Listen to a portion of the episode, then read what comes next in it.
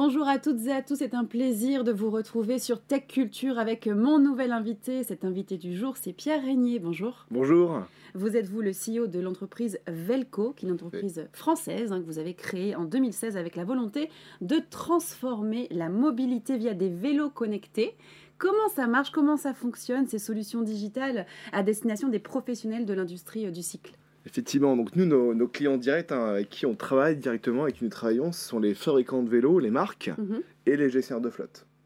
Donc en fait, euh, Velco, on fournit euh, de l'IoT, donc de l'électronique embarquée sur le véhicule qui peut prendre différentes formes. Un guidon connecté, on s'est fait notamment beaucoup connaître à travers ce, ce produit. Boîtier connecté qu'on intègre sur le véhicule. Et après, qui permet en fait d'être connecté à une suite logicielle qui, permet, qui propose une application mobile en marque blanche à la marque, un outil de gestion de flotte pour les gestionnaires de flotte afin de sécuriser les vélos, réduire le temps de maintenance, mm. etc. Voilà. Et comment vous accompagnez donc tous ces acteurs euh, de l'industrie du cycle pour les éduquer entre guillemets euh, à toutes ces solutions connectées? En fait, aujourd'hui, euh, l'industrie du e-bike, en fait, il y a quelques années, 2013, c'est l'apparition du vélo électrique. Il hein, ne faut pas se rappeler, ça date de pas si longtemps que ça. D'accord, oui. Alors quand on est venu avec une des solutions connectées, euh, on était loin du compte initialement. Euh, par contre, après, aujourd'hui, on voit qu'il y a une accélération qui est hyper forte depuis, euh, depuis un an. Parce qu'aujourd'hui, les bénéfices de la connectivité et de la digitalisation, ils ont été très bien compris. Et il y a quatre axes principaux sur lesquels on travaille. Les aider sur la maintenance, mhm. pour réussir en fait à faire passer la durée de vie du vélo électrique à peu près qui est de 3 ans à 5 ans, voire 10 ans.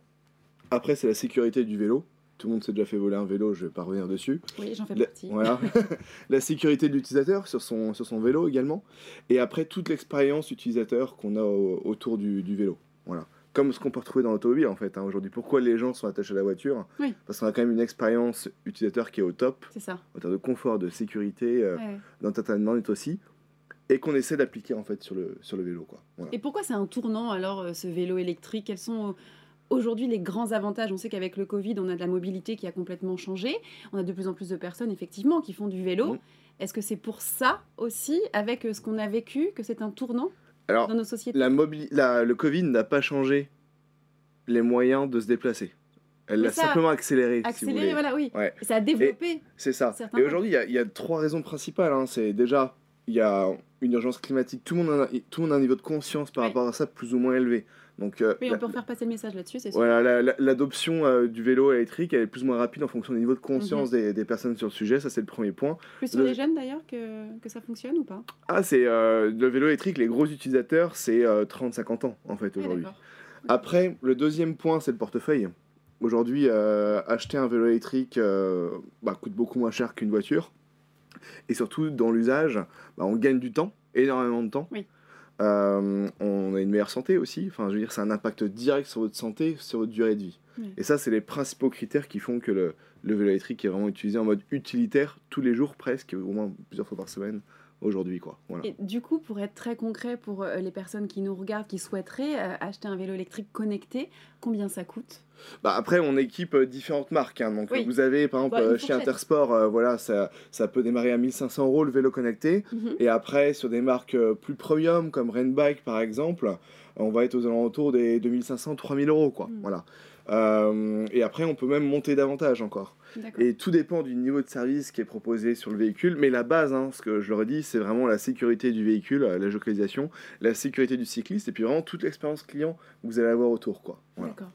Eh bien, on va passer maintenant à la question que vous attendez toutes et tous. C'est notre question sans filtre. En tant qu'acteur grandissant du digital, êtes-vous suffisamment armé euh, pour les attaques, face aux attaques de cybersécurité qui pourraient eh bien, compromettre tout simplement les données de vos clients? C'est une peur qu'on a aujourd'hui. Oui, tout à fait. C'est euh, hyper euh, contextuel aussi. Oui. le, comme je disais, il y a de plus en plus d'acteurs de l'auto qui arrivent sur l'industrie du e-bike. Hmm. L'industrie du e-bike, le veut, devient de plus en plus connectée. Euh, aujourd'hui, on voit les freins électriques euh, qui sortent, c'est-à-dire qu'il n'y a, même, y a, même plus d'éléments mécaniques, vous allez pouvoir freiner électriquement votre vélo, comme sur la voiture. Euh, il y a la motorisation, on peut couper, à désactiver, bloquer le moteur, etc. Mhm. Donc il y a des et la vitesse est de plus en plus élevée aussi. Donc il y a des enjeux de sécurisation en termes de cybersécurité du, du vélo. Et aussi des données clients, effectivement, données d'usage, etc. Et aujourd'hui, par exemple, on équipe les Véligo à, à Paris. Euh, il y a eu un premier déjà niveau d'exigence qui était assez important sur le sujet. Au début, c'était complètement occulté. L'industrie du e-bike occultait ça, c'était pas la préoccupation principale. Et maintenant, aujourd'hui, on va vers une certification ISO 27001 et on en a fait un véritable avantage concurrentiel parce qu'on a été euh, contraint ou poussé par les clients, des clients qui venaient d'automobile, à aller sur, ce, sur ces thématiques de cybersécurité. On a investi beaucoup d'argent euh, sur le sujet. Et donc, on est en train d'être de, le premier acteur euh, du e-bike, de la digitalisation du e-bike, à être ISO 27001 sur ce sujet. Quoi. Voilà. Bah, merci beaucoup pour ces échanges et pour nous en avoir appris davantage sur les vélos électriques connectés. Merci. Merci. Et merci à vous de nous avoir suivis. J'espère que cette émission vous a plu. On vous donne rendez-vous très prochainement pour de nouvelles interviews, toujours sur Tech Culture.